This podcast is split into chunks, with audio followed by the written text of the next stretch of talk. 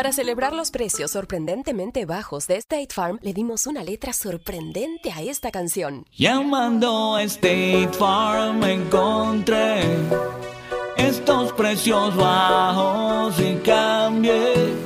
Con precios sorprendentes ahorro mes a mes. Ahorrando dinerito está todo bien. Como un buen vecino, State Farm está ahí.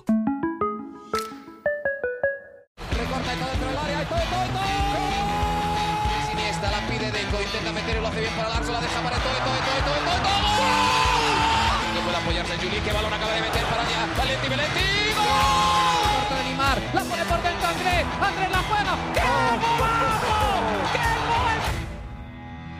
Sí, un regate, mira el segundo el disparo, el rechace tiene que llegar. ¡Gol! Barcelona.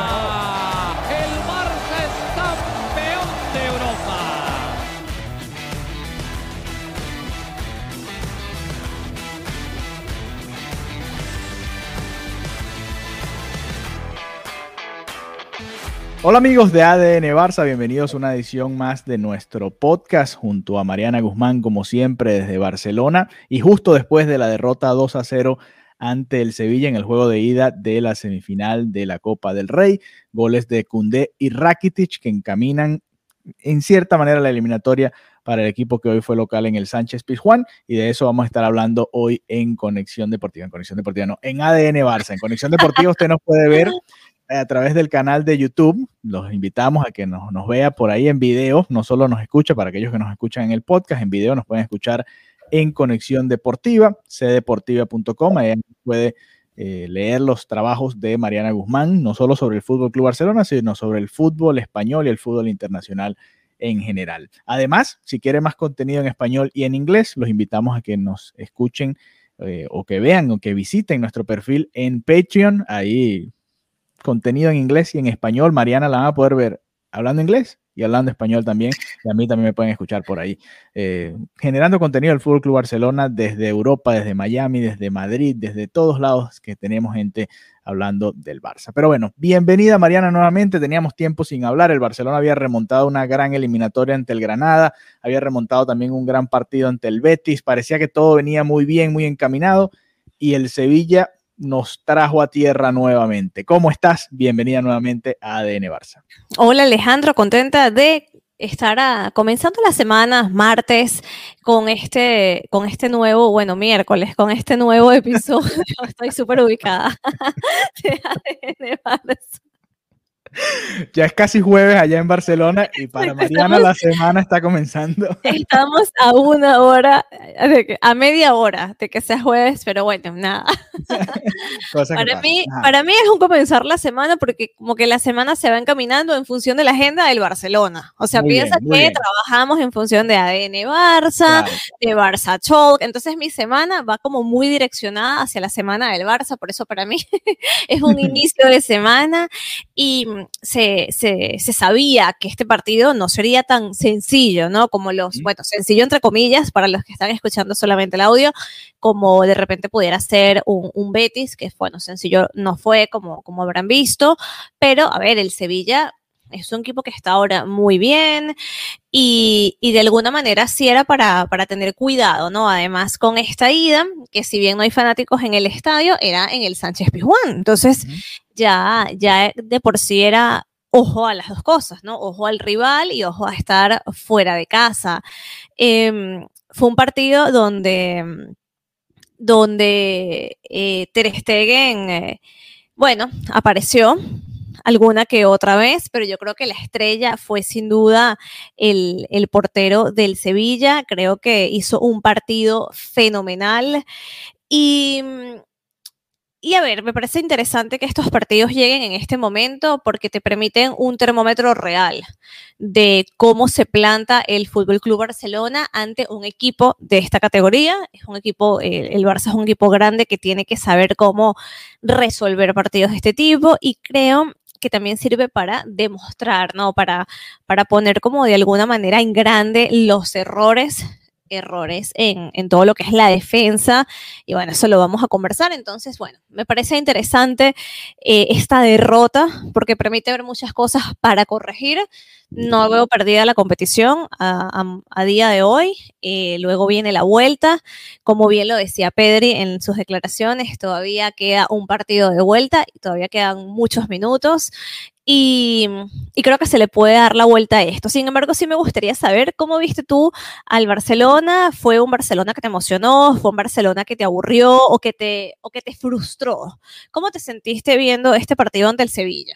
Creo que fue eh, frustrante porque el Barcelona, bueno, eh, atacó muchísimo, dominó bastante y no pudo hacer gol, ¿no? Se parece mucho a lo que hemos visto a lo largo de la campaña. Creo que ha sido una constante, ¿no? Dominio del Barça, empezar perdiendo los partidos y una buena actuación del portero rival que complica un poco la situación, ¿no? Eh, Bono desde el 0 a 0 le tapa un mano a mano a Messi, que es clave en la eliminatoria, o bueno, por ahora es clave, fue clave en este partido de ida porque era el 0-1, un gran pase de Griezmann. Que, después de eso se fue diluyendo mucho, ¿no? Eh, el Barça no perdía desde el 5 de diciembre, en 90 minutos, obviamente, perdió la final de la Supercopa contra el Athletic Bilbao en, el tiempo extra, pero no perdía en 90 minutos desde el 5 de diciembre ante el Cádiz, ¿no? Hubo varios empates, eh, situaciones en las que no veíamos la mejor versión del Barça, eh, Valencia, Eibar, eh, la propia Copa contra el Cornellá, contra el propio Granada, por poco se pierde, estuvimos, estuvieron a segundos de perder ese partido, y llega una derrota, y quizás dentro del calendario es la derrota que, que podía permitirse el Barça porque no te elimina de una vez, ¿no? Todas las otras instancias de la Copa del Rey, si perdías el partido, el, partido único que se disputaba, quedaba fuera de la Copa, ¿no? Eh, me sorprendió, por ejemplo, en, los primeros 15, 20 minutos, que el Sevilla estaba esperando muy cómodo al Barcelona, no fue a presionarlo, como ha sido la costumbre del Sevilla, tratar de quitarle la pelota encima, sobre todo tomando en cuenta la alineación que tenía el Barça hoy en defensa. Vamos a repasar, la Ter Stegen en el arco, en el lateral derecho Junior Firpo, imagínate, así, está el Barcelona, no estaba ni Dest, Mingueza tuvo que moverse a central. Exactamente. Y, Sergio Roberto también se volvió a lesionar, no tenía lateral derecho prácticamente. Una recaída. Sí, eh, Mingueza de central junto a un Titi, imagínate, Mingueza y un Titi eran al comenzar la temporada el quinto, sexto, séptimo central de, la plantilla, ¿no? sí. Cuando hablabas de la planificación, tuvieron que estar hoy en el eje de la defensa y Jordi Alba por la izquierda, ¿no? Que Alba lo ha tenido que jugar prácticamente todo cada 3, 4 días. El, me sorprendió que en los primeros minutos el Barça dominó a placer prácticamente el partido. Eh, con el 0 a 0 veías al Barcelona cómodo. De hecho, hubo una imagen eh, y estuve a punto de, tirarle un screenshot porque decía, no puede ser, el, está, los 11 eh, del Sevilla defendiéndose apenas en el minuto 15, ¿no? Yo decía, wow, me extrañó que, que Lopetegui saliera con, ese planteamiento, a la larga le termina funcionando, ¿no? Porque la parada de Bono más la jugada individual de Cundé eh, alrededor de la mitad del, primer tiempo, termina dándole todo a, Lopetegui, pero le pudo haber salido muy mal, ¿no? Si Messi hace ese gol eh, o, si Bono no hace dos o tres paradas que tuvo hoy espectaculares, el Sevilla hubiese empatado o perdido este encuentro y, y creo que ahí es donde estuvo la, frustración, ¿no? Que no fue que el Sevilla le pasó por encima al Barcelona, todo lo contrario, que el Barcelona dominó y bueno, sobre todo en la segunda mitad. en la primera mitad, después del gol del Sevilla, creo que el Sevilla se vio mejor. Estuvo arriba. Sí, fueron los mejores minutos del partido, lo comentaba Pedri en esas mismas declaraciones que tú comentabas. Pero después de eso, la segunda mitad fue de toda del Barça. Entonces creo que sí es frustrante, ¿no? Que el equipo genere tanto juego alrededor del área, porque no, no, no juro fueron ocasiones, más allá de los disparos de Messi, que creo que fue el único que se atrevió a pegarle al arco y, que fueron dentro de los tres palos.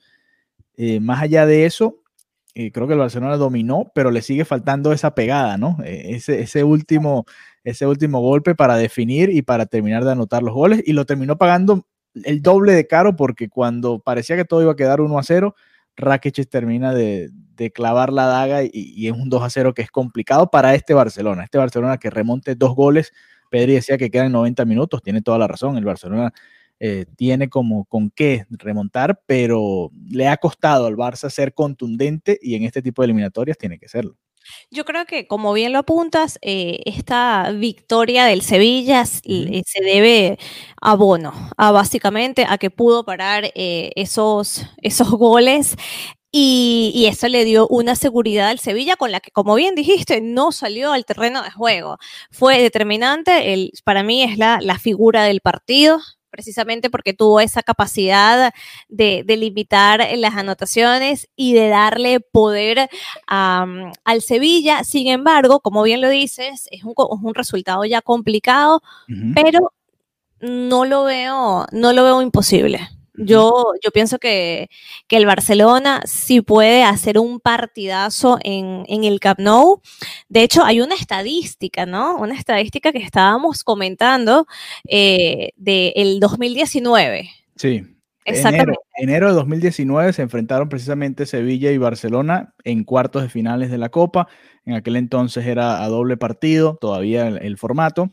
El Sevilla ganó precisamente 2 a 0. El Barcelona terminó remontando y ganó 6 a 1 en el Camp Nou. Hicieron goles Coutinho, Rakitic, Suárez. Suárez, Messi. Sí, fue, una fiesta.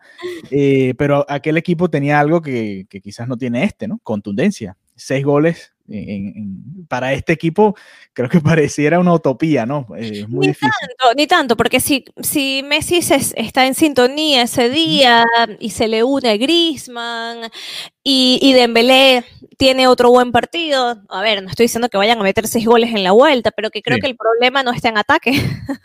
el problema precisamente está en la defensa. Yo creo que eso es lo que hay que, que sacar como la moraleja de este partido.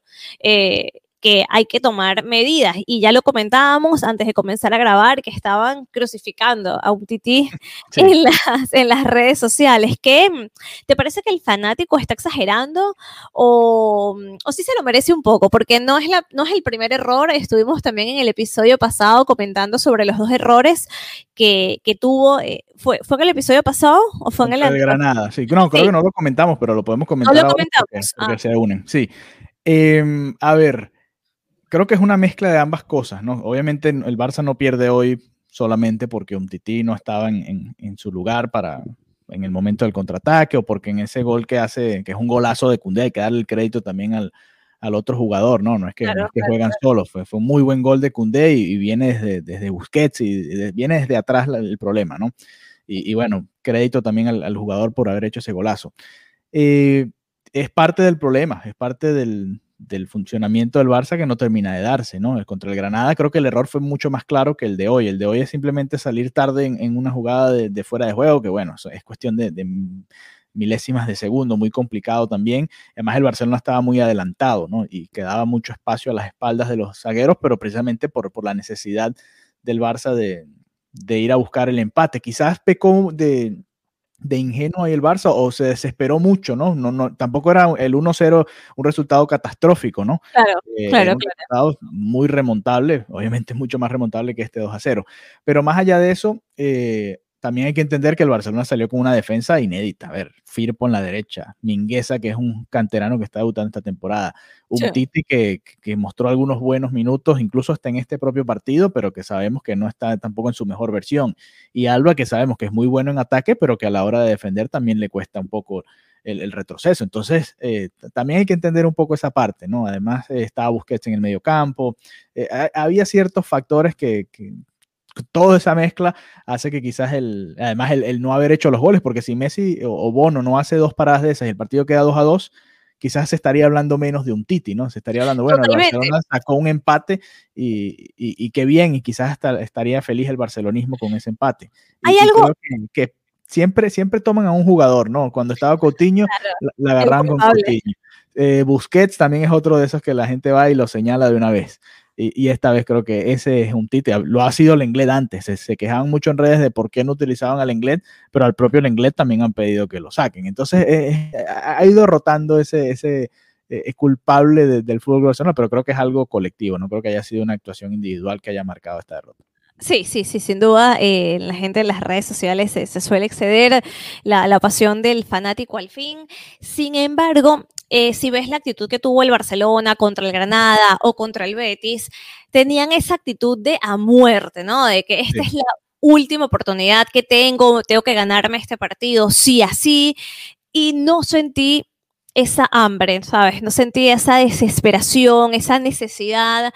Creo que quizás... Quizás porque había partido de vuelta. Exactamente, estaban demasiado conscientes de que había un partido de vuelta y creo que eso mentalmente fue eh, les jugó en contra. Sabía que iban a jugar en casa y, creo que de alguna manera se relajaron con, bueno, este, este resultado lo podemos revertir. Y, contrasta mucho, ¿no? Con, el juego que vimos, por ejemplo, ante el Betis, de te meten un gol, pero no importa porque lo luchamos hasta el último momento. Este Barcelona parece que, como, que se relajó y, no tenía esa vena ganadora de me voy a luchar todo hasta el último minuto. O sea, el mismo Pedri lo decía, sí, el, primer gol nos jugó en contra y al final, por favor, es solo un gol. Y son el Fútbol Club Barcelona, no era para que te jugara en contra, además tenías todavía todo el segundo tiempo para revertir esta situación. Entonces, creo que al final se relajaron demasiado, que estaban demasiado conscientes de que tenían una segunda oportunidad y, mm, y que al final eh, falta, ¿no? Todavía ese, ese trabajo de, ok, la, la mentalidad totalmente killer, esa, ese defino sí o sí o por lo menos lo intento, porque como bien lo decías, al final parece que fue Messi, ¿no? El que, el que tuvo esas acciones de, de cara a la portería y el día de hoy no estuvo tan atinado como sabemos que, que podía estar. Hubo un tiro libre, esos tiros libres espectaculares que Messi suele anotar y esta vez no, no entró. Sí, bueno, y, es parte de, bueno, suerte o, mala suerte no, porque es, crédito del portero, ¿no? Aquí no hubo, aquí no hubo postes como contra el Granada, que, hubo tres postes y, bueno, ahí sí fue simplemente mala suerte. El partido contra el Betis, por ejemplo, hay un autogol del equipo rival, Trincajo metió un golazo espectacular. Primer gol, primer, gol, de Barça. Ese, ese pudo haber sido otro partido que se perdiera y que es muy similar a este, ¿no? Ese partido también el Barça lo estaba dominando y viene el Betis en la primera ocasión clara que tiene y termina marcando el gol. Ha sido como una constante, ¿no? Y eso, y eso que tú comentabas de las declaraciones de Pedri, ya no le debería pasar a este equipo. Este equipo ya debe estar hasta acostumbrado a empezar perdiendo los partidos, porque ha sido algo prácticamente, yo no sé si más de la mitad, pero si recuerdo, creo que más de la mitad de los partidos los han empezado perdiendo y, no, no necesariamente jugando mal. A veces, eh, o creo que hasta la mayoría de las veces comienzan jugando bien, pero simplemente el rival ha sido más efectivo, ¿no? Y es algo que le cuesta mucho a este Barcelona. Y, ya tú lo mencionabas, todos los disparos de Messi, las grandes atajadas de Bono.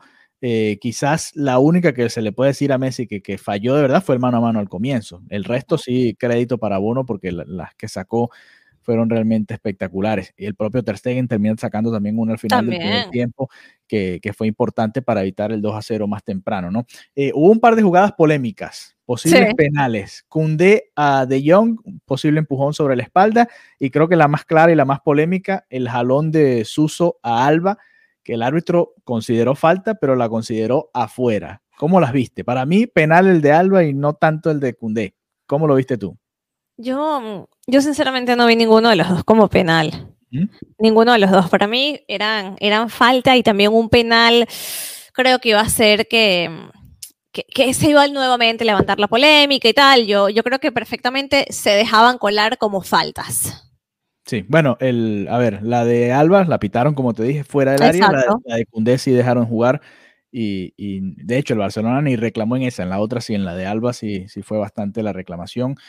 También hubo ahí un agarrón con Messi. También hubo un manotón de Messi que, bueno, Jordán obviamente exageró y, al final terminó llevándose la amarilla, pero pudo haber sido también otra expulsión para Messi si el árbitro consideraba que era agresión directa, ¿no? Exacto. Eh, los cambios de Ronald Koeman, ¿no? esta vez no tenía muchas opciones en el banco, no. es la verdad, hay que ser justos con él pero igual los cambios que hizo creo que los pudo haber hecho más temprano, ¿no? Pedri no estuvo en su mejor mm, demostración y creo que se ha venido volviendo una constante, ¿no?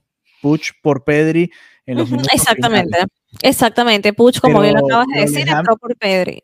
Muy pocos minutos. Entró al minuto 84, el Sevilla marca el 2 a 0 prácticamente segundos después con gol de Rakitic y Push la habrá tocado 5 o 10 veces, si acaso, y, no te da tiempo realmente. Y lo otro, meter a Trincado por un Titi al minuto 90, ya es prácticamente, bueno, entra para que juegues un rato y ya. Tal cual, tal cual. Parecen unos cambios como por compromiso, como para que los jugadores tengan la experiencia, para que se continúen fogueando y no un cambio para obtener un, resultado, ¿no? Para revertir un resultado. Eh, lo comentas, que, que, suele ser una constante en los diferentes entrenadores del Barça y sí. la verdad que pienso que si Puch hubiera entrado unos minutitos antes, quizás eh, hubiera sido diferente el, desarrollo del partido, porque al final em, Ricky Puch tiene la, capacidad de crear, que no es una capacidad que exactamente tengan todos los jugadores. Entonces, sí, se ha vuelto esa constante, ¿no? Eh, sale Pedri, entra Puch, son jugadores que te ofrecen cosas bastante, bastante diferentes. Y mm, en mi caso me hubiera parecido más acertado tener a Puch creando desde unos minutos antes, por lo menos unos 10, 15 minutos antes, creo que hubiera generado más, más espacio y que se hubieran, o, se hubiera generado oportunidades de cara a la portería. Y luego lo que comentas, trincado por un tití, ya demasiado tarde, ya sobre el minuto 90. Entonces, al final, eh, Lopetegui sí usó sus cambios. Sí, y creo que agotó los cinco que, que tenía Lopetegui.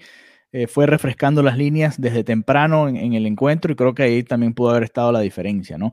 Eh, Puch tiene más velocidad hacia adelante que Pedri, Pedri es quizás más, más piensa un poco más y es mejor asociándose incluso con el propio Messi, pero ya se veía que no, no estaba funcionando, ¿no? Y ahí le faltó quizás atreverse un poco antes a Kuman, le ha faltado darle la confianza, pero más temprano al, al joven del Barça que bueno, poco a poco, a pesar de lo que dijo Kuman, se ha vuelto una constante porque se mantiene sano y ha podido, dentro de todo, demostrar que puede jugar en este equipo y vamos a ver si recibe más minutos de aquí en adelante, ¿no? Eh, hablando de Kuman, las declaraciones después del partido, ya mencionábamos un poco lo que había dicho Pedri, pero ¿qué dijo exactamente el entrenador? por aquí. A ver. Mira, dice, es un resultado en contra con demasiado premio para ellos. Hemos visto un Barça jugando bien, creando una primera ocasión muy clara, hemos presionado mucho en la segunda parte, no puedo culpar al equipo, queda otro partido, hay que intentar ganar y jugar a la final y jugar la final. ¿Qué, qué te ¿qué te transmite que diga que no puede culpar al equipo, que es demasiado premio para el Sevilla? Bueno, estoy de acuerdo con que es demasiado premio para el Sevilla el 2 a 0. Creo que el, si acaso el 1 a 0 era el resultado por la falta de efectividad del Barça, aunque quizás el 1 a 1 hubiese sido el, resultado justo para el partido que vimos, ¿no? O el 2 a 2, porque realmente el Sevilla también tuvo varias ocasiones.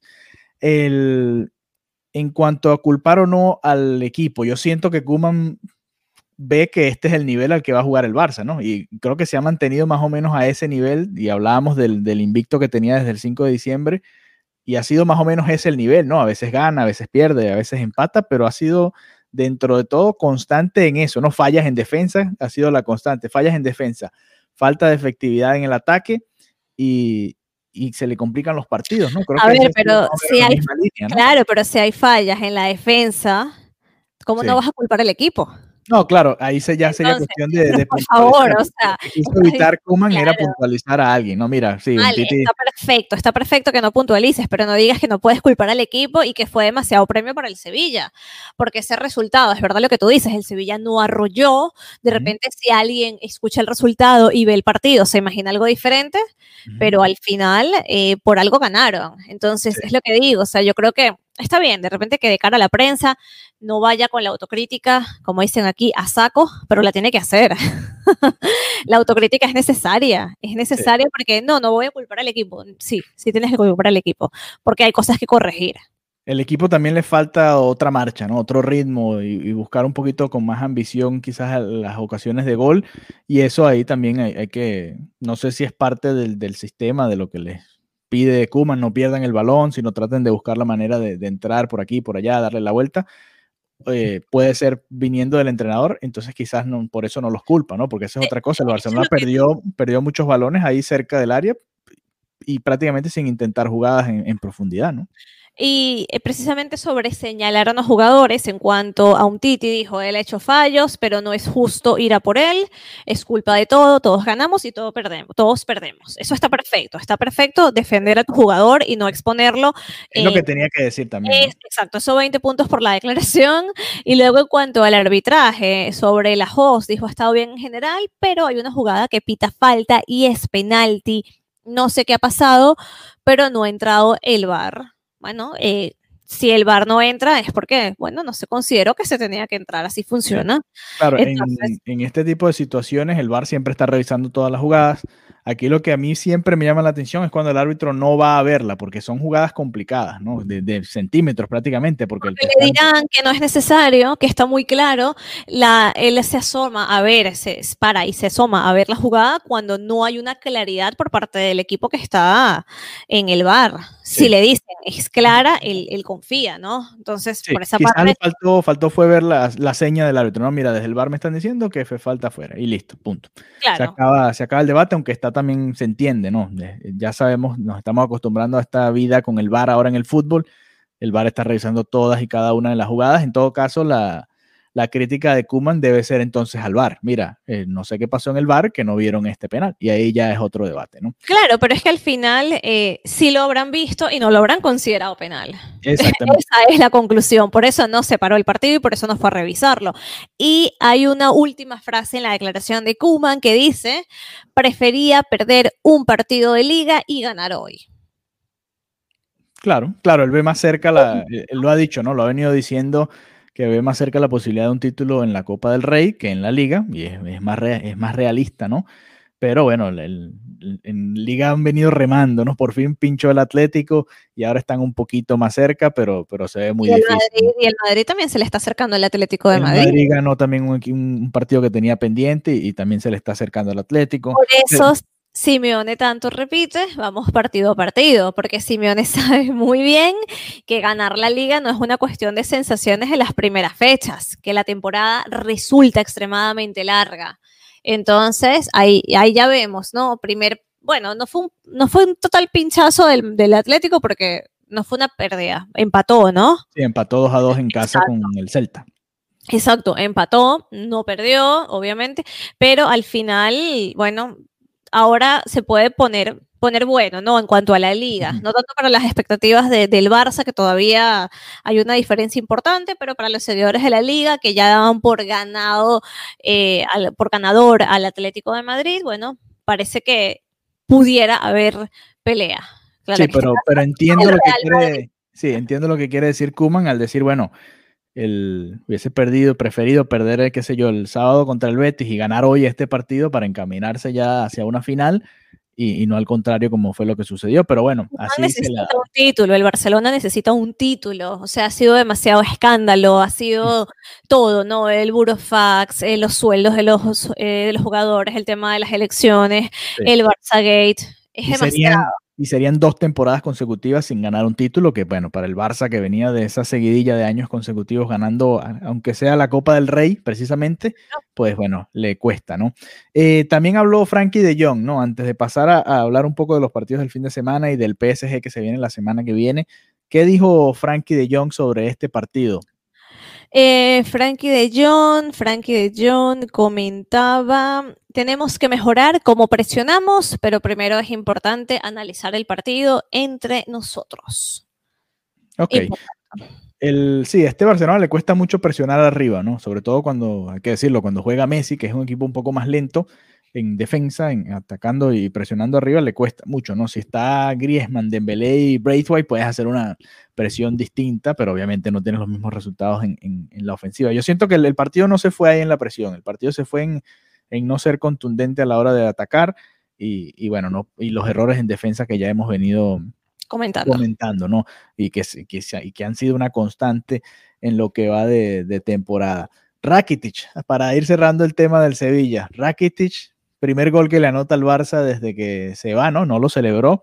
Eh, pero bueno, debe, pero debe haber sentido la emoción por dentro, ¿no? El, marcarle ese 2 a 0 al Barça, un partido que lo sufrió mucho el Sevilla, que lo trabajó, que lo luchó y que al final se llevó ese premio de dos goles, ¿no? ¿Cómo se debe sentir Rakitic después de marcar ese golazo? Sí, Rakitic al final, eh, bueno, como siempre te lo decía, cuando cubría, cuando estaba aquí dentro del Barcelona, es un jugador como tan educado, como tan dado, yo sabía que si marcaba iba a tener como esa actitud de, bueno, de no celebrarlo, de manejarlo discretamente, pero, pero es un premio para, para un jugador que sabemos que también siente mucho sus colores sevillistas y, que también se siente, se siente a gusto, porque al final lo que quería él era esto, ser importante, ser determinante y aparecer en estos momentos. Así que, bueno, me alegro muchísimo por Rakitic, un jugador que, aunque estuvo muy, eh, muy sentado, muy en la banca en su última etapa en el Barcelona, siempre comenté que él todavía ah, tenía mucho fútbol. Y, bueno, me alegro. Y hablando de fútbol también y de jugadores que ya no están, el, tema de Luis Suárez, que bueno, casi que eh, es una constante entre todos los grupos, eh, los mil grupos que tengo del, de Patreon, de todos los grupos de WhatsApp. Cada vez que Luis Suárez metió un gol es un pequeño luto entre todos los culés y viste el gol y viste esto. Entonces, sí, eh, bueno, cosas que pasan. Le ha costado al Barcelona a esos jugadores que han salido, ¿no? Coutinho el año pasado con el Bayern le termina haciendo dos goles en el 8 a 2. Suárez está guiando al Atlético en la liga y ahora Rakitic termina marcando este segundo gol la, ley del ex en su máxima expresión. Así mismo, la ley del ex en su máxima El, el Barcelona es como ese exnovio que te deja, entonces todos, todos se ponen buenotes. y bueno, aquí queda claro que, bueno, Rakitic termina saliendo porque, bueno, el, Barcelona necesitaba salir de su ficha, ¿no? Más que todo, más que del jugador como tal, porque... sí, sí, pero lo sentaron mucho tiempo y en no, momento lo pudieron haber tratado mejor. No, Para mí me, parece que, que, no fue lo mejor. Y bueno, lo de Luis Suárez ya todos lo saben todos lo sabemos, y, la, forma en que salió tampoco fue la, idónea, ¿no? Enterándose por la prensa. Así que es un poco eh, el karma o la bendita ley del ex en los equipos de fútbol. Así es. Eh, Mariana, enfocándonos en el partido del fin de semana, antes de finalizar.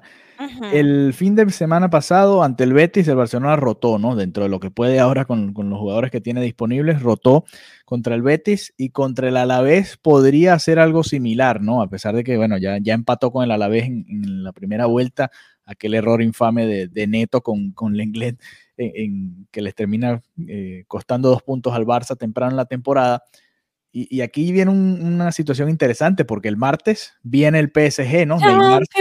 sí, viene la Champions y, y, creo que el barcelonismo debe tener miedo. El, el martes viene el, PSG, no sabemos si con Neymar o no, porque Neymar salió tocado de, su partido hoy con el PSG, pero en todo caso es un partido importante. Había tenido gastroenteritis también. También, siempre que llega febrero, Neymar le empiezan los dolores por ahí. Carnavales, se vienen uniendo muchísimas cosas, eh, demasiadas cosas en febrero. Pero entonces, eh, ¿crees que habrá rotaciones? ¿Descansa Messi, por ejemplo, el fin de semana? Contra el Alavés? Es el sábado del partido. Em, quizás, quizás no entre como titular. La verdad, quizás no entre como titular, entre como en el partido anterior para, para definir y para cambiar todo. Pero sí, sí puede ser posible que, no esté en el, en el once inicial, si no esté listo para actuar en el momento preciso. La, la verdad que bueno, la Champions es la Champions, además ante el PSG y el Alavés se encuentra a día de hoy en el puesto número 16 de la tabla de posiciones. Está luchando por el, por el descenso, ¿no? Por la permanencia, exactamente. Exactamente. Eh, y bueno, ese tipo de rival, bueno, todos los rivales se le complican al Barça. Creo que la, la, última victoria fácil fue aquella goleada ante el Granada, pero antes de eso realmente no recuerdo un partido que el Barcelona haya dominado y además goleado. Bueno, es que, independientemente de la, de la posición en la que te encuentres en la tabla, bueno, eh, es fútbol, es un equipo contra otro, cualquier cosa pudiera pasar. O sea, como dicen en la política, no hay enemigo pequeño. Exactamente. Así que hay que tener cuidado leyendo acá un poco sobre la, lesión de Neymar, fue, eh, bueno, obviamente en, este partido entre semana, que también arriesgó ahí un poco el PSG, ¿no? Poniendo a, Neymar.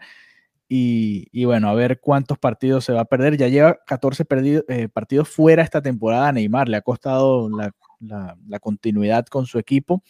Así que ni Neymar, Neymar está en duda y Di María pareciera que tampoco llegaría para el partido. Así que vamos a ver qué, sucede. ¿no? Nosotros probablemente hagamos nuestro episodio justo después de, ese partido para analizar lo que vaya sucediendo en, ese duelo de ida de los octavos de final de la Liga de Campeones de Europa. Así que por ahora, derrota del Fútbol Club Barcelona, vuelve a los pies a la tierra un poquito. El Barcelona anda eh, volando y la gente estaba muy emocionada, sobre todo después de aquella remontada ante el Granada y la remontada ante el Betis. Pero ahora eh, a calmar un poco las aguas, ¿no? pero es positivo, es positivo, parece paradójico, pero es positivo. Es como cuando vas a presentar un examen final y en el último examen no vas tan bien. Tienes que ponerte, tienes que ponerte a por la labor. Entonces, es preferible que te aterricen a en este momento a que luego te, creas que estás muy bien y venga la, sorpresa más dramática. Así que...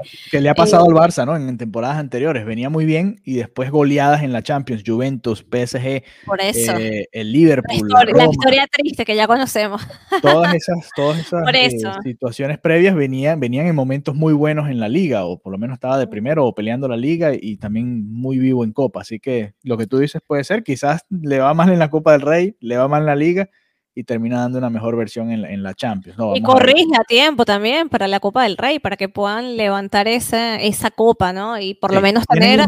Tienen un mes, para la remontada, así que... Sí, sí, sí, es la primera semana de marzo.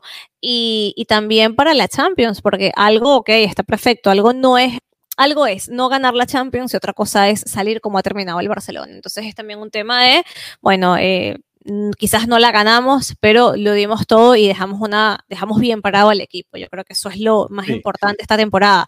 Más allá de decir voy a levantar una la orejona, ok, sabemos que ese es el deseo, pero también hay una realidad y es que es complicado, entonces es simplemente luchar hasta el final y demostrar el fútbol que sabemos que ha mostrado históricamente el Fútbol Club Barcelona. Correcto, lavar la cara también un poquito, ¿no? Porque el Barça, las eliminaciones de la Champions han sido bastante complicadas. Ha sido de llorar en posición fetal.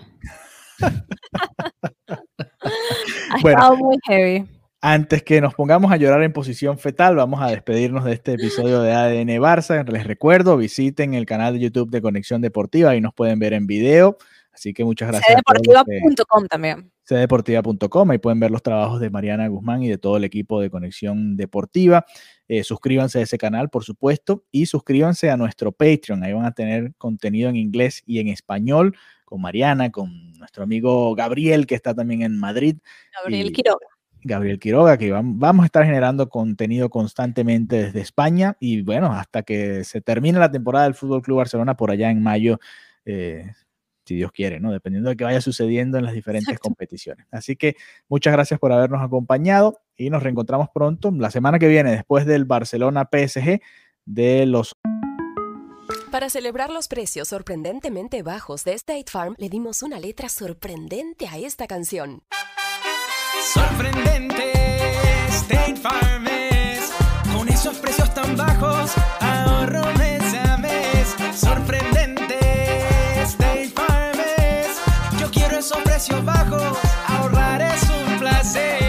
Como un buen vecino, State Farm está ahí. Nada es más importante que la salud de tu familia, y hoy todos buscamos un sistema inmunológico fuerte y una mejor nutrición. Es por eso que los huevos Egglands Best te brindan más a ti y a tu familia. En comparación con los huevos ordinarios, Egglands Best te ofrece 6 veces más vitamina D y 10 veces más vitamina E, además de muchos otros nutrientes importantes, junto con ese sabor delicioso y fresco de la granja que a ti y a tu familia les encanta. Todos queremos lo mejor para nuestras familias. Entonces, ¿por qué no los mejores huevos? Solo Egglands Best. Mejor sabor, mejor nutrición, mejores huevos octavos de final de la Liga de Campeones de Europa. Hasta la próxima. Adiós.